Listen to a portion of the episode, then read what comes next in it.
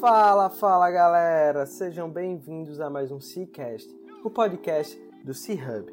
Eu sou Guilherme Oliveira, fundador e CEO do C-Hub Coworking, e estamos aqui em mais um episódio do nosso podcast. Nós acreditamos que um ecossistema conectado, ativo e forte é o caminho para construirmos um ambiente de negócio que todo empreendedor deseja estar inserido. Compartilhando informações e experiências, esperamos estar ajudando a todos que estão nessa missão conosco. E toda semana trazemos aqui um empreendedor que está disposto a colaborar conosco nessa missão. Antes de darmos start à nossa entrevista, gostaria de fazer um pedido. Para nos ajudar a levar esse conteúdo e outros para mais e mais pessoas, tira um print da tela do seu celular e compartilhe nas suas redes sociais. E não esquece de marcar arroba Isso vai ajudar a gente demais a chegar no ouvido de mais e mais pessoas. Simbora para mais um episódio.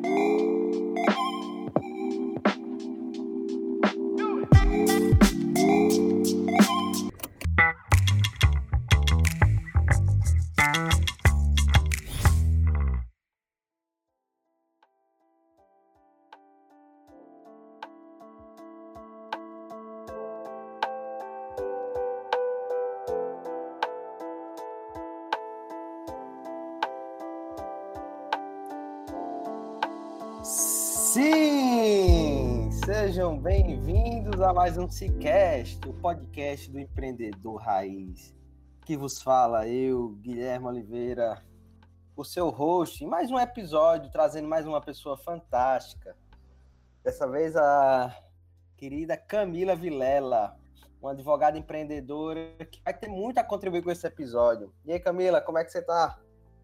Também, Guilherme, agradeço mais uma vez o convite. É um prazer poder participar e compartilhar um pouco da minha história. Camila, obrigado por ter aceitado. A gente vem perturbando a Camila há um bom tempo. Ela, ela gravou um meeting server com a gente, foi bem legal. Disse, Camila, arranja mais uma horinha aí na tua agenda para gente gravar um Cicast dessa vez. Isso. E, e a Camila, gente, ela é pernambucana, só que trabalha no escritório de advocacia em São Paulo, estudou em Lisboa, ela tem uma baita experiência com empreendedorismo, inovação, só que dentro de um setor muito tradicional, que é o direito.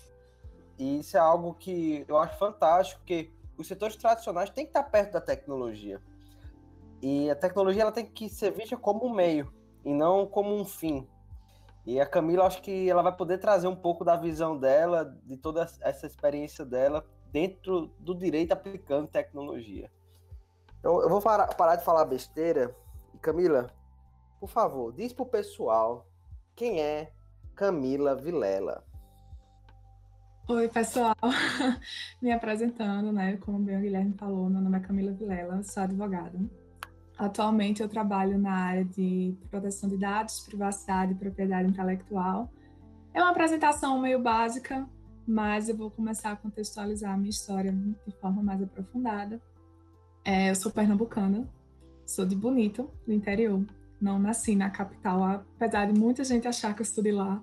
É, passei minha vida inteira em Bonito, estudei em Caruaru e só depois de formada eu fui para Recife. Essa transição foi muito devido ao fato de me conectar com coisas e sempre fui muito curiosa. Costumo dizer que eu sou advogada de formação, mas inquieta de coração. Então, eu sempre fui muito curiosa por outras áreas.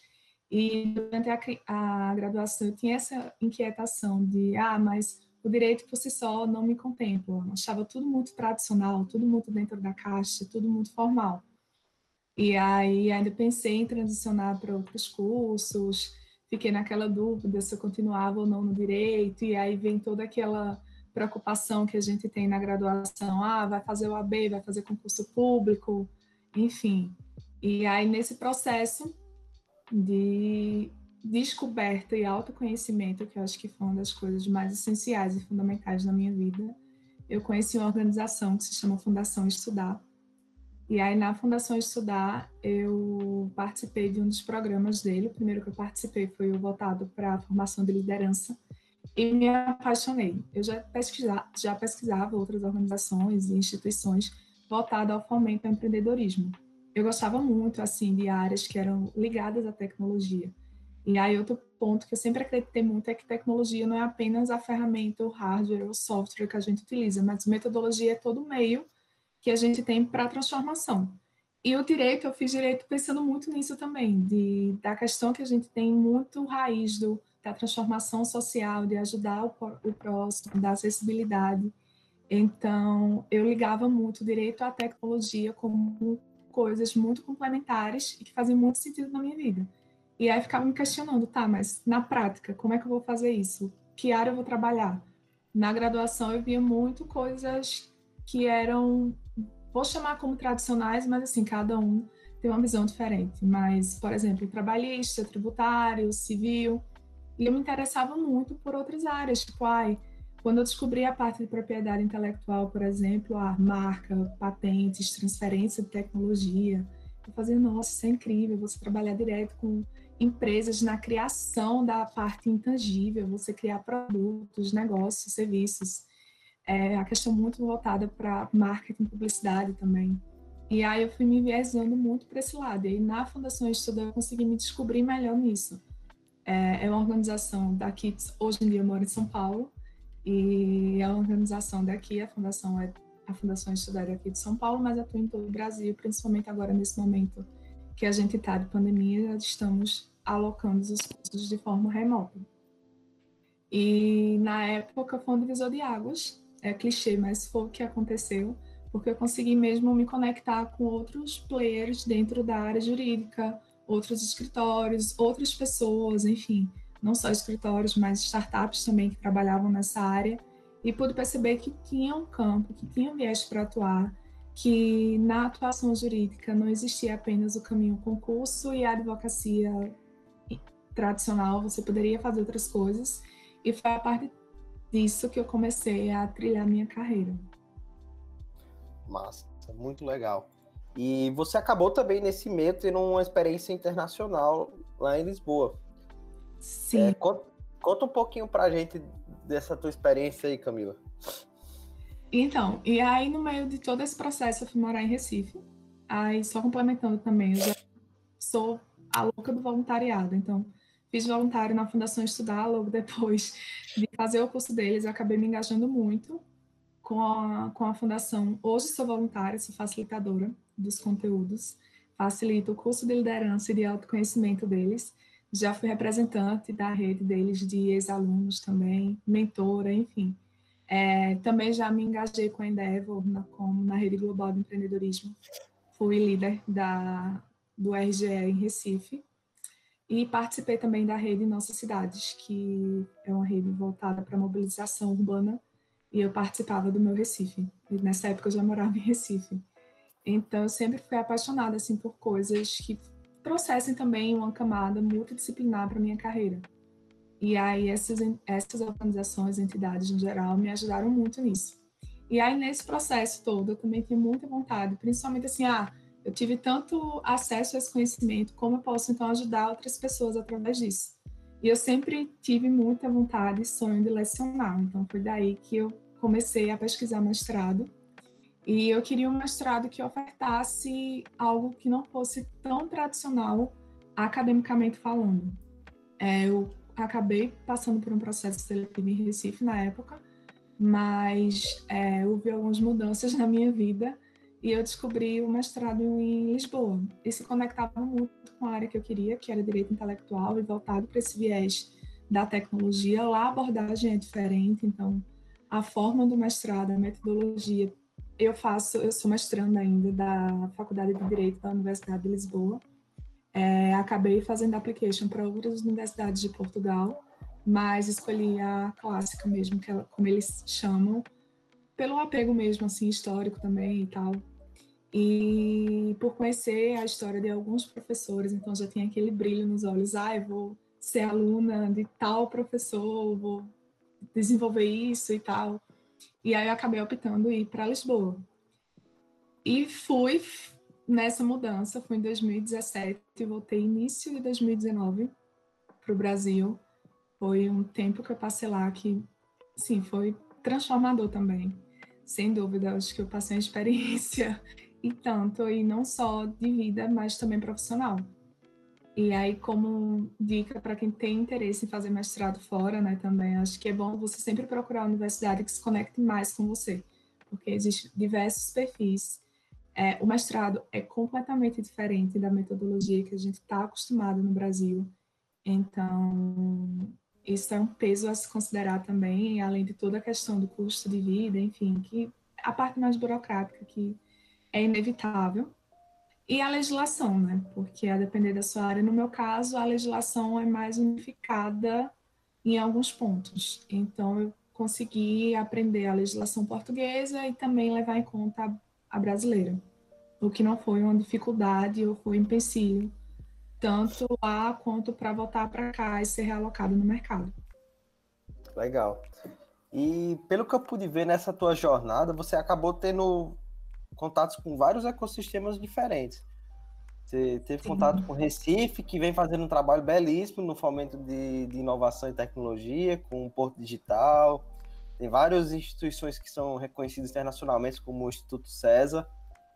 Aí você vai para São Paulo e aí você vive um mundo, né, que é parece um país fora parte. E também você vai para Lisboa, que já vem fazendo um trabalho de fomento muito grande. Isso. Lisboa atende o Web Summit, que é um dos maiores eventos de tecnologia do mundo. E aí eu queria que você falasse para a gente como é que você viveu cada um desses ecossistemas, que aprendizados você consegue tirar de cada um, Pronto, como eu falei, eu sou muito inquieta, né? Eu sou uma pessoa que, se você chegar para mim e oferecer, tipo assim, ó, tem um projeto em tal coisa, vai ser difícil eu dizer não. Estou trabalhando muito isso, inclusive, aprender a dizer não. Mas tem coisas que me motivam, principalmente que são ligadas a essa transformação digital.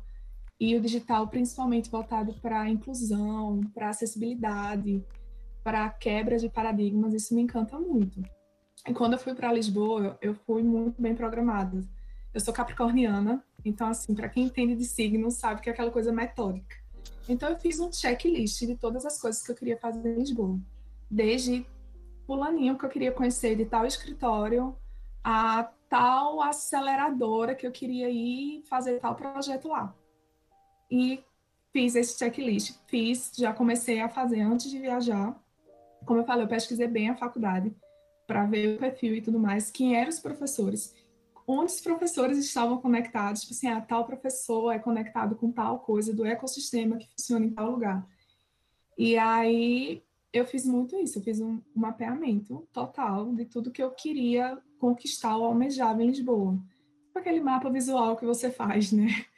E, e quando eu cheguei lá, eu comecei a contactar mesmo, assim, a ver formas de comunicar também, porque a gente está em outro país, não é uma coisa tão fácil de você chegar, só bater na porta e dizer, ah, oi, vamos conversar.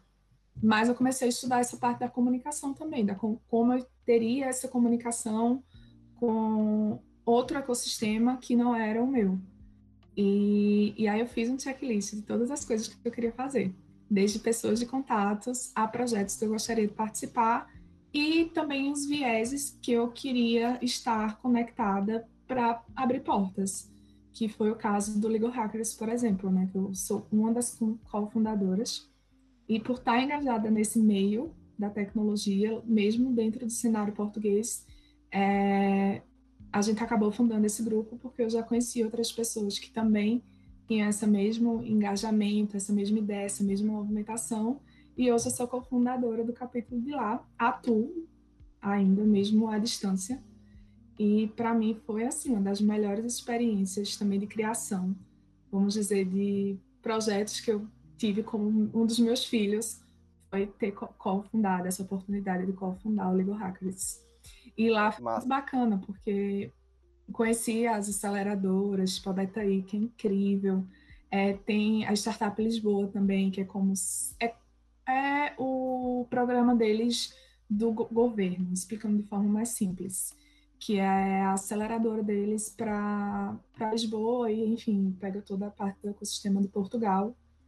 É, acabei também entrando no escritório de advocacia, que é o SRS Advogados, e é o primeiro escritório português a ter uma aceleradora de startups. Então a experiência foi incrível poder colaborar com isso também, estar dentro desse meio. E foi quando eu comecei também a. Quando eu estava lá, foi na época de 2018. Né? Tipo assim, foi em 2017, mas o boom mesmo de tudo acontecer foi 2018. E aí já foi, como eu já trabalhava nessa parte de tecnologia, privacidade e tudo mais, foi quando começou a entrar em vigor o Regulamento Geral de Proteção de Dados Pessoais. E aí eu comecei a trabalhar com isso também em Lisboa, porque eu peguei todo esse processo de implementação, de adequação e aprender na prática como era o plano de conformidade, enfim, toda essa parte mais conceitual. E, e me engajar com outras, outros players do, de toda a cadeia sistêmica mesmo de Lisboa, não só a academia em si, não só o mestrado, mas eu tinha muito intuito de, tá, eu estou fazendo mestrado, eu quero ter essa parte acadêmica, eu amo ser pesquisadora, então eu gosto também da parte, digamos, mais sentar na cadeira, escrever artigo, produzir conteúdo, mas eu também queria ter esse viés prático, né? Não só chegar, fazer as aulas, escrever os 300 artigos que você precisa, trabalhos de conclusão, dissertação e voltar com o título. Eu queria ter realmente um diferencial. E eu acho que eu consegui, porque eu tenho uma porta muito boa hoje em dia com Lisboa. É, Para mim, Lisboa hoje é segunda casa, sem dúvida tenho amigos, enfim, não só pessoais, como na área profissional também. E foi uma escolha que eu acho que foi bem assertiva. Lógico, foi muito bem estudada para ir para lá. E aí, no processo que eu estava também em Lisboa, acabei me aplicando para uma bolsa de mobilidade acadêmica para Madrid. E estudei na Universidade Autônoma de lá. E na época foi incrível também a experiência, porque Madrid é uma cidade encantadora. É, eu fiz a mobilidade pelo programa Erasmus Plus e aí ganhei uma bolsa para ser pesquisadora lá. Fiquei um semestre letivo na Espanha e aí foi depois que voltei para o Brasil. Muito massa. Acho que você, nessa sua última fala aí, quero trazer alguns pontos para o pessoal. É, essa tua experiência de fundar o Legal Hackers, né? Que traz um pouco dessa parte prática, mas explica para o pessoal o que é o Legal Hackers, que comunidade é essa, o que é, qual era o objetivo de vocês ao criarem essa comunidade, o que é que vocês, o que é que vocês estão fazendo hoje? Certo. É, o Legal Hackers é uma comunidade global, então tem praticamente em todo mundo, aqui no Brasil tem várias cidades. É, nosso objetivo e plano de trabalho em Lisboa era ter um viés mais prático, não apenas fazer eventos, mas ter um contato e consolidar o ecossistema no sentido de juntar academia, empresas e setor privado, que seriam os escritórios de advocacia. A ideia do grupo, é, no geral, do global, é muito voltado para a disseminação da tecnologia, né? essa nova disrupção que a gente vê dentro do cenário do direito. E, e trazer essas, essas novas, esses novos conceitos ou conceitos que já não são tão novos para a comunidade de uma forma mais clara, mais transparente, para que a gente também tenha discussão e debate sobre o tema e consiga também ter essa troca de conhecimento, por exemplo, Lisboa, Portugal, Madrid também tem um capítulo de Madrid, Recife, Natal também tem. Então, assim, é, é realmente a gente ter esse ecossistema junto, global, e que todo mundo trabalhe em conjunto para melhorar o direito e a tecnologia no todo, né, de forma mais clara e acessível. Então, é meio que ter esse conceito da transformação digital é o nosso propósito dentro do Legal Hackers. Em Lisboa, a gente foca muito na parte prática, como eu falei. Agora, a gente não está conseguindo fazer tanta prática pela pandemia, mas os debates que a gente está fazendo são através do Zoom, é, webinários e, voltado para discussões mais práticas, de, por exemplo, a ah, inteligência artificial e direito ao esquecimento.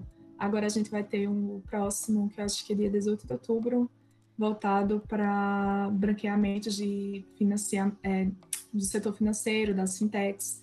Então, é, é sempre muito para questões mais práticas e até a gente tenta buscar pontos que são mais novos dentro do, do que a gente está discutindo. A gente já fez sessão de cinema também para discutir, por exemplo, os pontos específicos autorais de Black Mirror e como impacta a vida da inteligência artificial e robótica no dia a dia. Então, a gente sempre tenta trazer esse viés mais próximo do público e com uma proposta mais diferenciada dentro do possível. Muito massa, muito massa mesmo. E essas discussões são muito importantes, cara, para a gente poder promover o conteúdo entre a sociedade. E, e como é que faz para participar, Camila? É possível pessoas daqui participarem ou é um grupo fechado? Só essa dúvida. Não, é um grupo aberto, totalmente aberto. Agora, como existe em cada cidade, eu aconselho você procurar o grupo que estiver em sua cidade, porque é mais fácil você se engajar dentro da, das pessoas que participam. Então, aqui no Brasil tem vários grupos de legal hackers. É, se você jogar no Google, acho que é mais fácil de achar. Instagram também você consegue. Você só entrar em contato com um dos responsáveis ou alguém que faça parte e você pedir para participar. Então, geralmente a gente sempre cria o um grupo do WhatsApp para todo mundo estar tá compartilhando materiais, dicas, informações e, consequentemente, também marcar os encontros e desenvolver atividades. E é muito aberto, assim, se você quiser propor alguma coisa para você, ah, tive tal insight relacionado a tal tema, então você consegue fazer, levar, fazer um evento, trazer uma pessoa para falar, para palestrar, ou até mesmo outro tipo de atividade, sei lá, uma atividade de pesquisa dentro de tal universidade. Juntar aqui uns alunos para também engajar a parte de quem está nessa formação, né? Não só pensar em quem está formado, mas também as pessoas que vão atuar como advogados ou futuros juristas do futuro. Mas é muito tranquilo participar, não tem requisito, é. Então, assim, quem tiver interesse, vale a pena buscar dentro da sua cidade qual o grupo mais próximo. Legal, massa. E aí você, depois de falar sobre o Legal Hackers, dessa experiência de fundar, de ajudar a fundar a comunidade, você falou que trabalhou no escritório que tinha uma aceleradora internamente. Isso. E, e como é que foi? Você chegou bem no início da construção.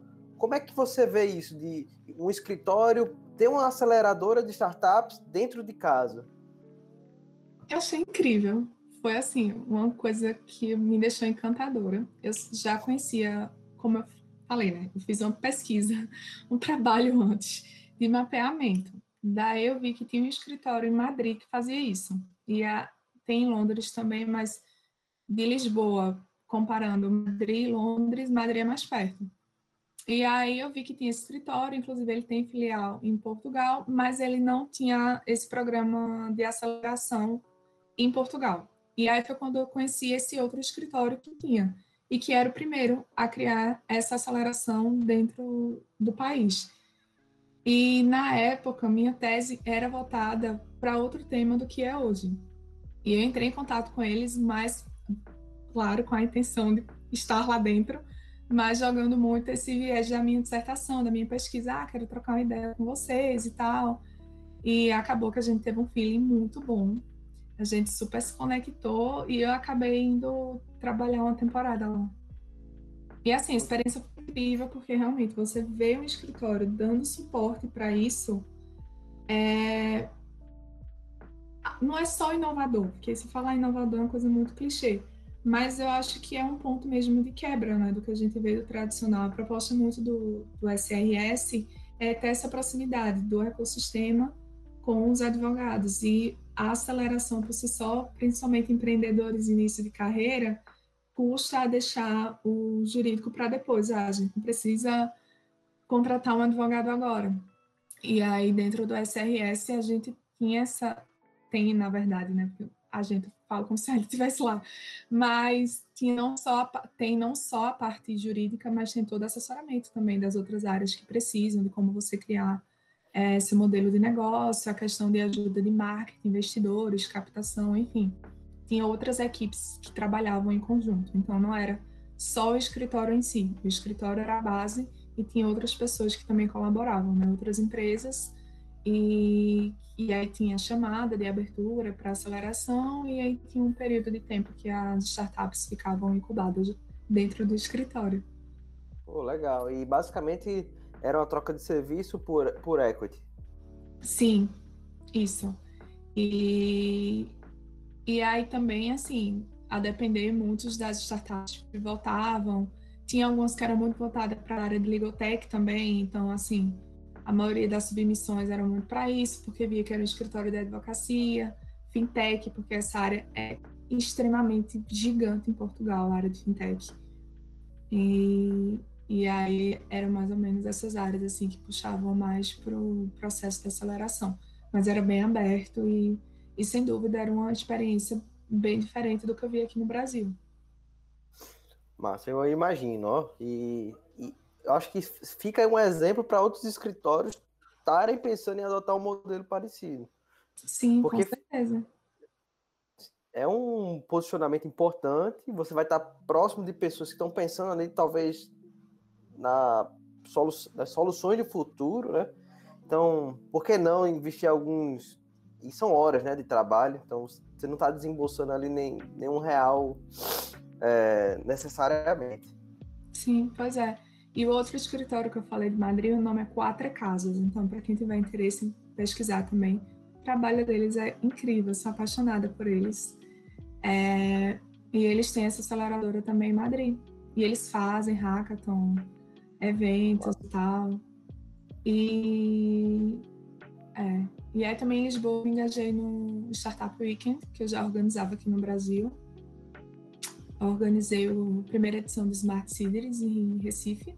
E aí, quando fui para Lisboa, eu disse: por que não, né? Por que não fazer um aqui? E aí, eu me conectei com o pessoal do, da Techstar e acabei organizando também o, o Startup Weekend Lisboa. Lá a gente só tem uma edição, a gente não tem verticais como a gente tem aqui no Brasil. Que aqui no Brasil, para quem conhece o Startup Weekend, né, é um programa que você tem 54 horas para criar sua startup e a depender da edição tem vertentes, por exemplo, a Startup Weekend voltado para a área de saúde, para a área de, só de desenvolvimento, para a área legal, por exemplo, enfim, tem várias, e tem um geralzão também. E aí, quando eu estava lá, isso estava no meu checklist também. Ah, vou, quero também fazer isso. E aí eu consegui me conectar com as pessoas que já eram organizadoras e organizei a edição de lá. Pô, legal, viu? Acho que a Camila quase zerou o jogo já, viu? quase. Ainda faltam algumas coisas que não tá na listinha, mas é, foi, foi bem bacana assim, a experiência.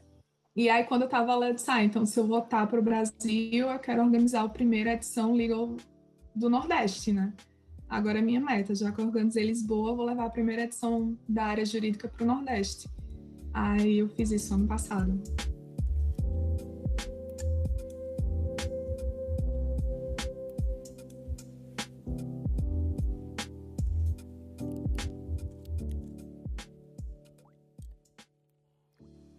Não, legal, Camila. E ter pessoas como você, né, que estão ali se voluntariando para fomentar o ecossistema é muito importante. Eu vejo Sim. a importância do Jerimum Vale aqui no Rio Grande do Norte. Uhum. Vários empreendedores ali gastando horas sem nada em troca ali no curto prazo. Mas a gente vê que, que volta, né? O que a gente faz ali pela, pela comunidade, pelo ecossistema, volta, com certeza. Isso. Eu acho que tudo que a gente demanda, a gente acaba colhendo de alguma forma. E foi importante você trazer isso, né? Porque, enfim, tudo que eu falei aqui foi voluntariado. Tirando a uhum. parte do escritório, o resto foi tudo voluntariado, né? O Startup Weekend é voluntariado, a Fundação Estudar é voluntariado, o Legal Hackers também é voluntariado. Mas a gente tem uma porta de entrada a partir do trabalho que você faz, da entrega que você tem né, nos projetos, mesmo que sejam voluntários, você tem um retorno muito positivo. Agora, por exemplo, através do Legal Hackers, eu estou coordenando um pós em Portugal. Então, é, é aquela coisa, né? Você planta, acaba colhendo e isso é muito gratificante também. Com certeza. Tem certeza. Eu tenho certeza que volta tudo isso aí que você fez. Tá voltando já. É. é entrando num outro assunto, né? A gente viu o, como o ambiente de Lisboa, de Portugal, ele tá caminhando, tá convergindo para junto da tecnologia. Eu queria saber como é que você vê esse movimento aqui no Brasil. Como... Então, trazendo aqui quatro pilares, né? Os advogados, os escritórios, a, a OAB e a academia. Como é que você vê esse movimento, Camila? Eu acho que é um movimento que está em transformação. É, são um movimento que está em cadeia, né? A gente tem no setor público, tem a parte da academia, tem os escritórios de advocacia, tem os estudantes, tem a própria ordem dos advogados em si, que, enfim, a gente sabe que tem regras e requisitos que temos que cumprir como advogados, mas eu acho que a transformação está sendo bem positiva. Está sendo particularmente rápida também, comparando a cenários anteriores, mas eu acho que nesse mundo que a gente está vivendo agora, que é o um mundo conhecido como VUCA, né? Que é essa, essa volatilidade, essa mudança, essa ambiguidade que a gente está tendo, acho que as coisas estão acelerando de uma forma mais rápida. Tem alguns entraves, eu acho que como é um sistema em cadeia, como eu falei, então não é uma coisa que está sendo propagada de forma igual para todos os setores mas eu enxergo de forma positiva. E eu acho que a, a gente tem que ver isso, nós como juristas, de forma positiva e não negativa. Não ficar naquela visão, ah, os robôs vão substituir a gente. Não, vamos tentar trabalhar juntos para que a tecnologia seja um fator é, positivo e preponderante dentro da nossa atuação e não ver isso de forma negativa ou desconstrutiva, pelo contrário. Massa. Concordo muito contigo. E a gente vê, né, por exemplo, dá para ter como exemplo o Vale do Silício, que foi a região que gerou mais empregos, mas também é a região que tem mais, maior uso de tecnologia como ferramenta, né? Então, pois é. não necessariamente a tecnologia ela destrói empregos. Obviamente, existe uma transição. E aí, alguns empregos deixam de existir, mas outros acabam surgindo. Sim. E, eu acho que hoje em dia uma palavra que eu levo muito assim para a vida é ressignificar. É você ressignificar valores, você ressignificar resultados, porque a mudança ela vai acontecer. E acho que agora nesse cenário que a gente está de pandemia, está mais claro que nunca. Então é você tentar ressignificar essa parte que talvez você veja como negativa. E tentar extrair algo positivo, porque a gente sabe que existem cenários e cenários, como a gente já comentou, existe uma cadeia aí do ecossistema de vários é, vários setores. Então, existem pessoas que são tradicionais e tudo bem serem assim, e talvez não quererem essa disrupção, e, e eu acho que está tudo bem quanto a isso. Tem pessoas que já querem inovar demais, aí já querer quebrar tudo, todas as barreiras, então é realmente ressignificar isso de uma forma que seja possível para todo mundo. Que, já que a gente vive nessa cadeia, então que seja uma, uma cadeia colaborativa e que todo mundo coopere entre si. Perfeito, concordo plenamente contigo. Acho que a gente tem um equilíbrio nessa transição aí Sim. é essencial, como tudo na vida. Isso, eu acho que é essencial mesmo. É tentar, é tentar o equilíbrio, tentar realmente ponderar na balança e não tentar ver de forma tão negativa, né? E tecnologia eu vejo, como eu falei, não só como ferramenta de sistemas operacionais, mas tecnologia até você estudando o conceito de tecnologia em si, é todo o método que a gente utiliza dentro da comunidade. E não vai só de você usar um computador ou colocar um sistema autônomo dentro do seu escritório. Metodologia é muito mais que isso. E eu acho que até essa conscientização do que é tecnologia também precisa ser feita. Toda essa parte de metodologia ágil, né? Eu acho que esse é o ponto principal aí, né? É porque as empresas de tecnologia elas começaram a trabalhar usando essa metodologia, o Scrum, o OKR e tudo mais. Sim, Growth Hacking. Growth Hacking. Cara, e, e aí vai de um desafio. Esse, esses, todas essas metodologias, elas vêm lá dos Estados Unidos, né? E, com, e a gente importou isso, o mundo está importando isso, entender como é que o americano ele conseguiu fazer tudo isso de uma forma rápida, eficiente, eu acho que, e aí cabe um desafio para a gente, Camila, que estamos envolvidos nessa questão de comunidade e de fomento. É tentar traduzir esses termos e a gente destruir essas barreiras. Porque muitas vezes a gente diz, Sim. cara, você tem que fazer growth hack na tua empresa. Mas putz, o que é isso?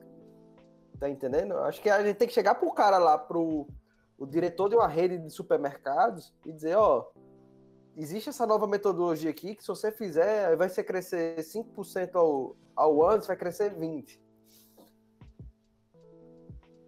Isso, eu acho que é muito quebrar também essa coisa do que a gente tem de trazer termos de fora para cá e supervalorizar isso, né? A gente tem essa cultura aqui no Brasil, acho que é inevitável, é, mas é realmente a gente saber como aplicar isso, porque de, de fato são coisas positivas, eu acho que conceitos, desde o Lean Startup, a parte do MVP, por exemplo, quando a gente constrói um, um novo negócio, a gente já vai para siglas que são também do inglês. E eu acho que um ponto essencial também que eu trago como, vamos dizer, base de qualquer coisa hoje em dia é a comunicação, é a forma como a gente se comunica. Então, até para falar desses conceitos, eu acho que a gente tem que saber se comunicar para dizer, ah, o growth hacking não é só um termo e você chegar e falar aquela coisa meio que empreendedor de palco. Ah, você vai ter growth hacking, seu crescimento vai ser acelerado, em 30 dias você vai aumentar 100% do seu faturamento. Eu acho que realmente também outro ponto é a empatia. Você ter a comunicação e você ter a empatia. Você chegar por um diretor de empresa e conseguir explicar de forma clara, mesmo que até utilize termos em inglês, mas assim, de uma forma aplicada ao nosso contexto Brasil. E eu acho que essa talvez aí o, a pedra no caminho dessa transição também, né? Que a gente, pelo menos o que eu vejo de algumas pessoas, é que dificulta um pouco nessa parte mesmo da venda. E saber vender também é outro ponto que, enfim, que acho que é extremamente importante, não só para advogados, mas acho que para toda e qualquer área, né? Para quem empreende, no geral, você precisa saber vender e se comunicar. Perfeito, perfeito. É...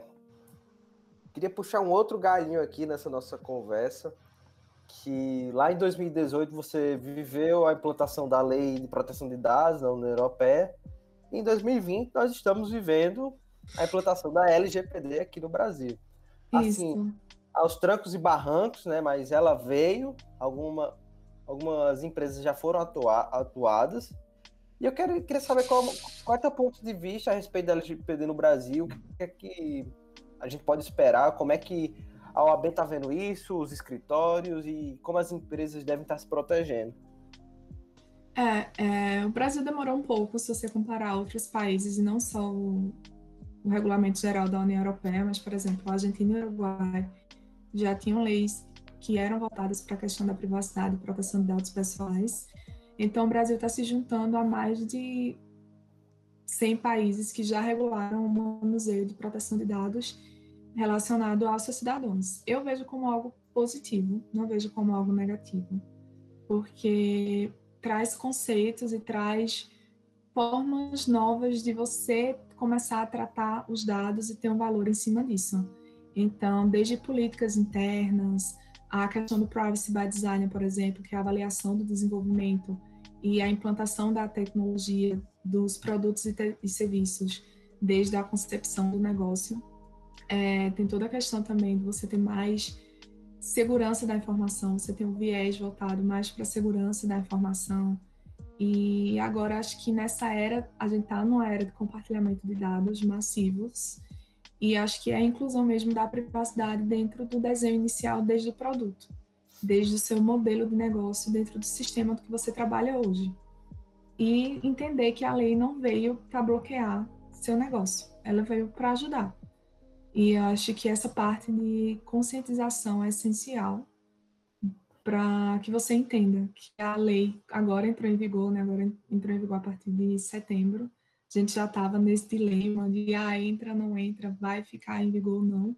Mas também entender que, mesmo a lei entrando em vigor agora, a gente já tinha conceitos que já eram trazidos por outros diplomas legais, como o Marco Civil da Internet, por exemplo, é, Lei da Transparência, até o próprio Código do Consumidor. E aí eu acho que também deixa muito em evidência coisas que talvez a gente não se atentasse tanto, e agora as pessoas estão passando a ter uma atenção maior mas que não é algo para ter um susto ou para ter um receio em relação a isso. É realmente ver algo como positivo e dos dois lados, tanto das empresas quanto dos titulares. Dos titulares, para passar a entender qual o valor dos seus dados pessoais, é, entender como titular, qual o quão tangível é cada informação pessoal sua, sua proteção dentro, ou dentro da rede digital, como também do meio offline, e das empresas de passarem a tratar esses dados de forma mais consciente. Então, eu acho que traz outros conceitos também, controlador, operador, o DPO, que também que é outro termo que muito se fala, mas eu acho que a lógica é bem razoável e que essas leis não servem para penalizar, e sim para fomentar mesmo a cadeia e o ecossistema e principalmente a privacidade e a proteção mesmo do indivíduo. Perfeito. E outra coisa também que eu achei interessante, porque a lei ela, ela se comportou como um conceito, por um conjunto de boas práticas. Sim. Então, a depender da, do tamanho da empresa, vai ter o que cada um vai ter que estar tá fazendo, né? O, mas o bom é que todo mundo tem que se preocupar, nem que seja um pouco. Sim, todo mundo que comercializa dado tem que ter um pouco de preocupação a partir de agora. É, a gente não tem autoridade, quer dizer, a gente já tem autoridade, a gente vai ter que editar isso agora. A gente tem autoridade nacional, nós temos Autoridade Nacional de Proteção de Dados, mas as penalidades e sanções só vão passar a vigorar a partir de agosto de 2021. Então, até lá também fica esse dilema, né? Ah, mas e daí de onde virão as penalidades ou não? Para quem está acompanhando, já viu que o judiciário já começou a atuar nisso.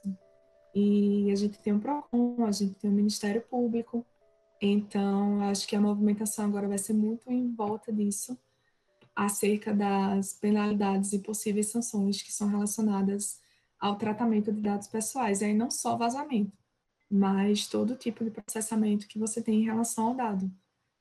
E a, acho que as empresas agora vão começar a se preocupar um pouco mais, mas eu acho que o fator conscientização, como eu falei, é o principal você entender o que é a lei, você realmente perceber dentro do seu escopo de modelo de negócio o quão necessário vai ser o plano de conformidades, porque, enfim, a gente tem que ter esse mapeamento antes da, do quanto de dados é compartilhados ou não, para depois fazer todo o plano mesmo de adequação dentro da empresa. E aí cada empresa varia muito de acordo com o seu porte, porque tem empresas que, por mais que sejam pequenas, tem um compartilhamento gigante de dados. E então isso também varia muito.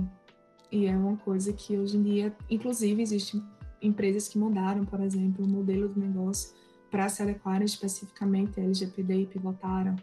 Então é ver isso mais de uma forma positiva do que negativa, como algo mais de ah, tem uma nova oportunidade agora através da lei do que ah, agora você penalizado. Perfeito, perfeito, Camila. Foi fantástico aí o teu panorama sobre a lei, eu acho que deu para dar um, um, bom resumo. E aí, estamos caminhando para o nosso último bloco. Per permissão dada, Camila? Claro. É, esse aqui é o momento filosófico, certo? Fazer aqui algumas perguntas para você. Espero que você esteja preparada. Vamos lá. Posso ir? Claro.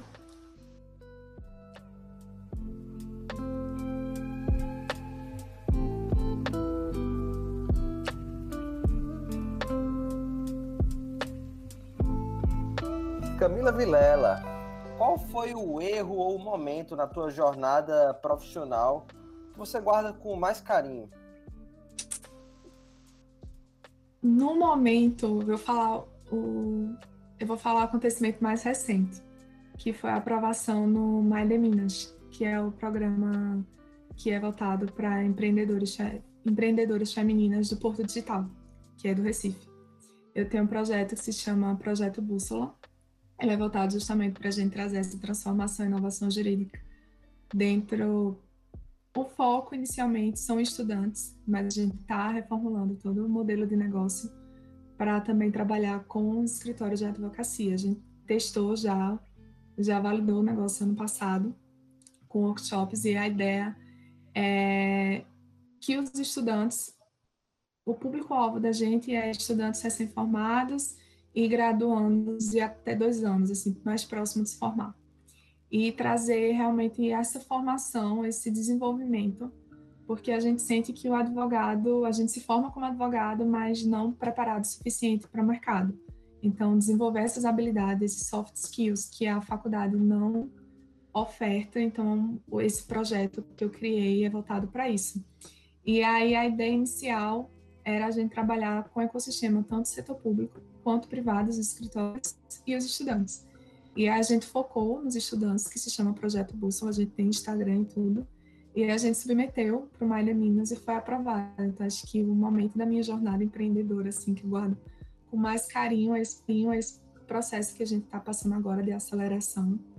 É, a gente também está trocando de nome, vai se chamar Legal Bug a partir de agora. A gente está fazendo toda transição também de marca, que já era um nome que a gente queria usar antes, mas como a gente estava usando o Bússola como spin-off, e a ideia é a gente que a gente consiga mesmo trazer essa transformação e inovação jurídica para que esses recém-profissionais eles sejam acolhidos no mercado, até tendo em vista também a alta rotatividade que tem nos escritórios, é, a dificuldade que as pessoas têm também de se sentirem pertencidas nos lugares, por serem mais tradicionais, enfim.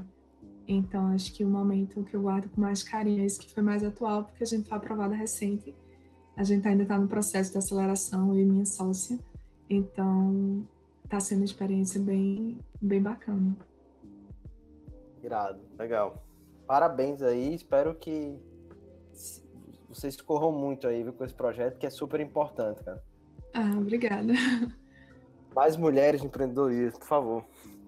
Sim. Lá no, claro. time, da, lá no time da gente, é, os, os homens estão perdendo, viu? é, e pra gente concluir, Camila, se você pudesse mandar uma mensagem no ouvido, certo? De milhares e milhares de pessoas, que mensagem você passaria? Eu passaria a mensagem que você deve acreditar em você mesmo. Nosso, acho que você ter um propósito é o ponto essencial para que você construa a sua jornada, tanto pessoal quanto profissional. E propósito não é algo que você nasce apenas. Propósito é algo que você pode criar no decorrer da sua vida de acordo com as experiências, fatores e valores que você vivencia. Então, se eu pudesse deixar, deixar uma mensagem, seria que você se autoconecte com você mesmo, porque eu acho que dos pontos mais altos da minha carreira e da minha trajetória foi quando eu parei realmente para me conectar com o que fazia sentido para mim.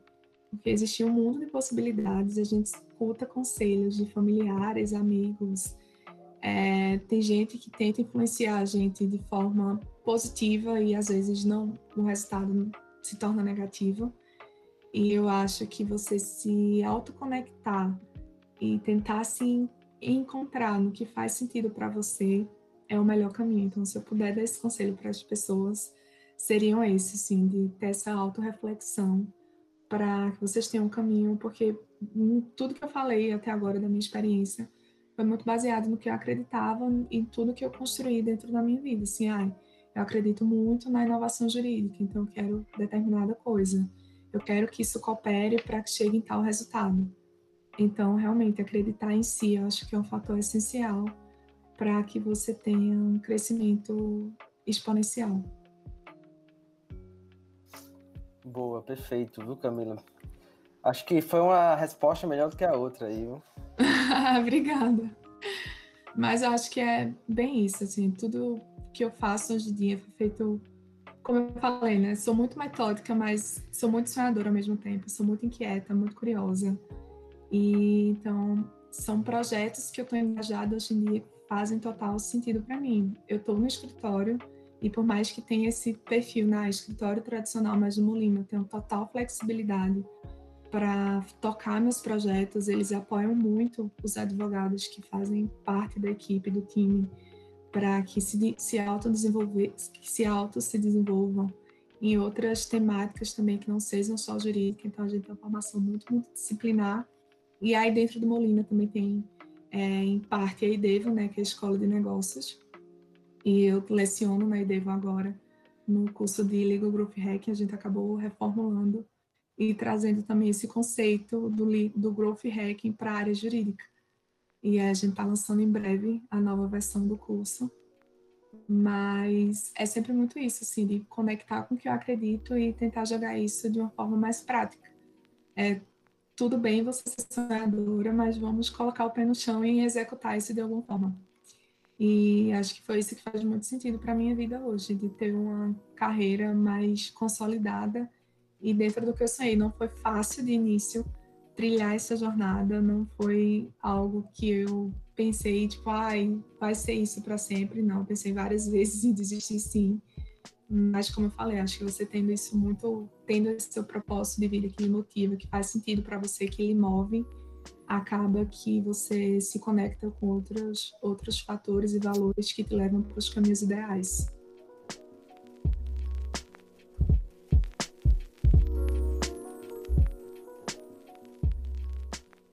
Perfeito, perfeito. Camila, muito obrigado viu, por ter aceitado mais um convite, participar de mais um dos nossos projetos. Sempre bom conversar contigo, minha querida. Eu que agradeço, Guilherme. Foi um prazer participar do CiaCast. Podem contar comigo sempre que precisarem, estou à disposição. É um prazer enorme poder colaborar com isso. Te espero aqui em Natal para gente comer um camarão, certo? Oh, pode deixar. Pode deixar que eu irei sim. Pronto, o convite está feito aqui, você conhecer nossas convite instalações. Aceito já. Vai demorar agora você passar uma temporada em Portugal, mas assim que é. voltar, por favor, avisa que vamos marcar. Pode deixar. Esse... Vamos marcar sim. E essa foi Camila. Hã? Desculpa, Camila. Contem comigo sempre. Não, só pode... contem comigo sempre. Pode deixar, pode deixar. A gente sempre vai estar te perturbando, não se preocupe. Camila Vilelo, uma pernambucana viajante capricorniana. Muito obrigado por participar do nosso Cicast e obrigado a você por ter ficado até aqui com a gente. Esse foi mais um Cicast, podcast do empreendedor Raiz, editado pelo nosso querido Saulo Rocha. Obrigado, Saulo. Obrigado a todos e até a próxima terça-feira no podcast que sai todo meio-dia para você escutar depois do almoço. Tchau, tchau, pessoal. Tchau, tchau, Camila. Tchau, obrigada.